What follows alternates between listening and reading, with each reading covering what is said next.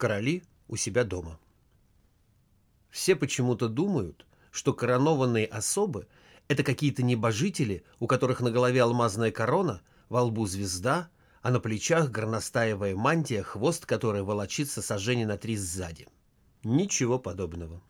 Я хорошо знаю, что в своей частной интимной жизни коронованные особы живут так же обывательски просто, как и мы грешные. Например, взять Ленина и Троцкого. На официальных приемах и парадах они одно. А в своей домашней обстановке совсем другое. Никаких громов, никаких перунов. Ну, скажем, вот.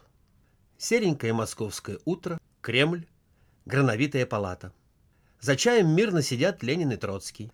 Троцкий, затянутый с утра в щеголеватый френч, обутый в лакированные сапоги со шпорами, с сигарой, вставленной в длинный янтарный мундштук, олицетворяет собою главное, сильное мужское начало в этом удивительном супружеском союзе. Ленин, представитель подчиняющегося, более слабого женского начала. И он одет соответственно. Затрепанный халатик, на шее нечто вроде платка, потому что в грановитой палате всегда несколько сыровато, на ногах красные шерстяные чулки от ревматизма и мягкие ковровые туфли. Троцкий, посасывая мундштук, совсем с головой ушел в газетный лист. Ленин перетирает полотенцем стаканы. Молчание. Только самовар напевает свою однообразную вековую песенку. «Налей еще», — говорит Троцкий, не отрывая глаз от газеты. «Тебе покрепче или послабее?» Молчание. «Да брось ты свою газету! Вечно уткнешь нос, так что десять раз нужно спрашивать!» «Ах, оставь ты меня в покое, матушка! Не до тебя тут!» «Ага, теперь уже не до меня. А когда сманивал меня из-за границы в Россию, тогда было до меня. Все вы мужчины одинаковы». «Поехала!» Троцкий вскакивает, нервно ходит по палате, потом останавливается. Сердито. «Кременчук взят. На Киев идут, понимаешь?» «Что ты говоришь? А как же наши доблестные красные полки? Авангард мировой революции?» «Доблестные? Да была бы моя воля, я бы эту сволочь... Левушка, что за слово? Да не до слов теперь, матушка. Кстати, ты транспорт-то со снарядами послала в Курск? Откуда же я их возьму? Когда тот завод не работает, этот бастует. Рожу я тебе их, что ли? Ты вот о чем подумай. Да? Я должен думать. Обо всем, да? Муж и воюй, и страну организуй, и то, и сё. А жена только по диванам валяется, да глупейшего Карла Маркса читает. Эти романчики пора уже оставить.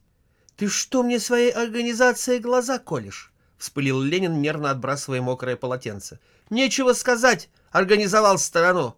По улицам пройти нельзя. Или рабочий мертвый лежит, или дохлая лошадь валяется. Отчего ж они подлецы не убирают? Я ведь распорядился. Господи, простой чистоты соблюсти не могут. Ах, да разве только это? Ведь нам теперь и глаз к соседям не покажи, засмеют. Устроили страну, нечего сказать. На рынке ни к чему приступу нет. Курица 8 тысяч рублей, крупа 3 тысячи, масло... Э, да что там говорить. Ходишь на рынок, только расстраиваешься. Ну что ж, разве я тебе в деньгах отказывал? Не хватает? Можно подпечатать. Ты скажи там в экспедиции заготовления. Э, да разве только это? А венгерская социальная революция? Куром насмех. Этот твой самый придворный поэт во всю глотку кричал. Мы на горе всем буржуям мировой пожар раздуем. Раздули пожар тоже. Хвасталась синица моря зажечь. Ну с твоей ли головой такой страной управлять, скажи, пожалуйста. «Замолчишь ли ты, проклятая баба!» — гаркнул Троцкий, стукнув кулаком по столу. «Не хочешь? Не нравится? С катертью дорога!»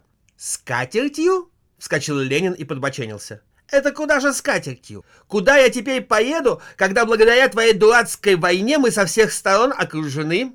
Завлек, поиграл, поиграл, а теперь вышвыриваешь, как старый башмак? Знала бы, лучше бы пошла за Луначарского. Бешеный огонь ревности сверкнул в глазах Троцкого. «Не смей и имени этого соглашателя произносить! Слышишь? Я знаю, ты ему глазки строишь, и он у тебя до третьего часу ночи просиживает. Имей в виду, застану и скалечу!» Это что еще? Слезы? Черт знает что. Каждый день скандал. Чаю не дадут дома спокойно выпить. Ну, довольно. Если меня спросят, Скажи, я поехал принимать парад доблестной Красной Армии. А то, если этих мерзавцев не подтягивать... Поняла. Положи мне папирос в портсигар. Да платок сунь в карман чистый. Что у нас сегодня на обед? Вот как живут коронованные особы. Горностай да Порфиры — это на людях. А у себя в семье, когда муж до слез обидит, можно и в затрапезный шейный платок высморкаться.